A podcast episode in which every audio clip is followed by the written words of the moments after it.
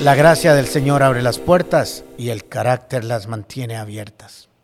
Una de las cosas que he aprendido después de algunos añitos de ejercer el oficio de pastor es que no todos los que buscan un consejo preguntan lo que deben preguntar, ni tienen la intención de escuchar lo que deben.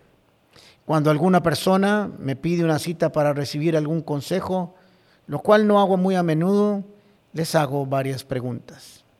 ¿Qué es lo que usted realmente desea? ¿Cuál es el propósito de esta reunión?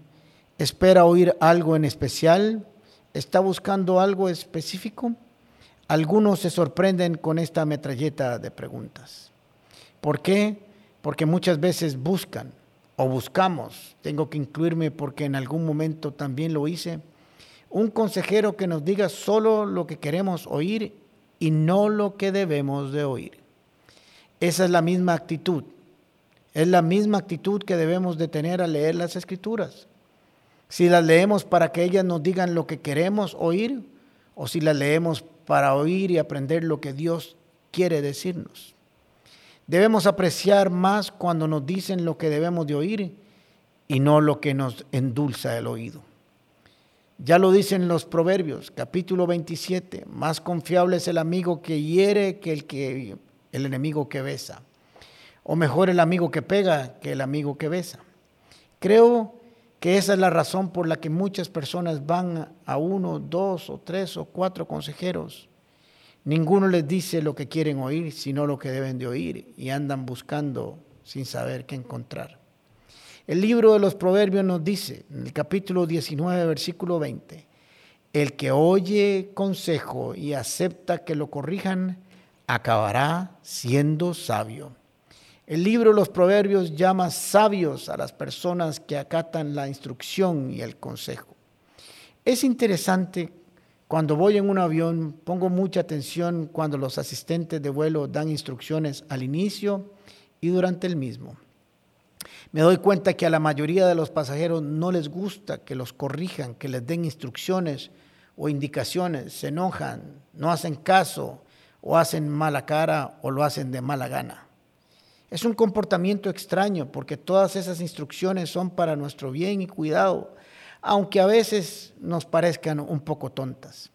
Pero en nuestra humanidad rebelde, en nuestra naturaleza humana, consideramos que hacer eso o acatar una instrucción es sinónimo de debilidad o un nivel abajo de la inteligencia del que nos da la instrucción.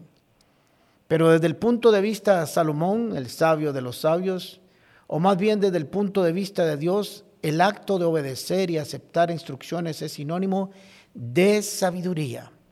Así empieza el libro de los proverbios. Leamos lo que nos dice el capítulo 1. Escuche esto el sabio y aumente su saber.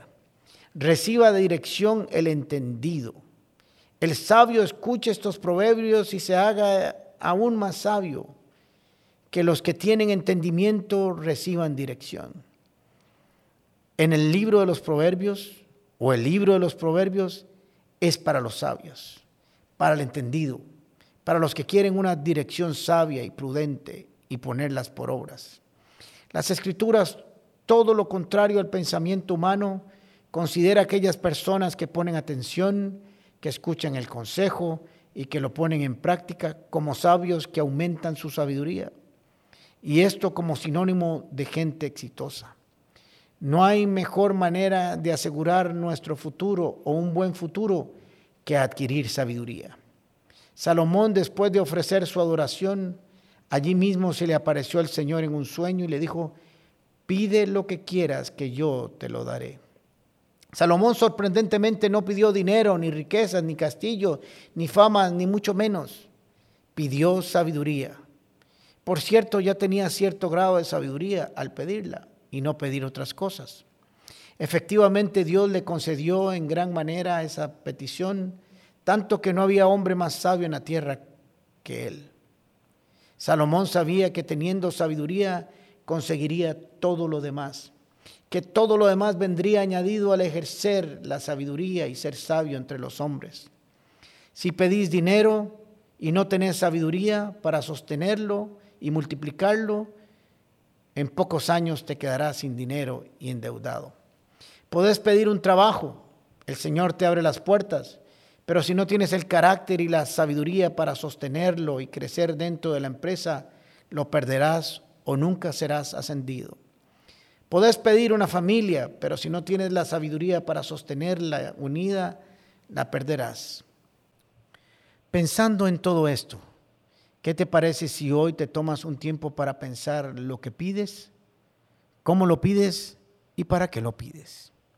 Y si aún mejor empiezas a pedir y adquirir sabiduría buscándola en el libro de los proverbios que Dios le dio a Salomón, tal vez, tal vez, solo tal vez te suceda como a él.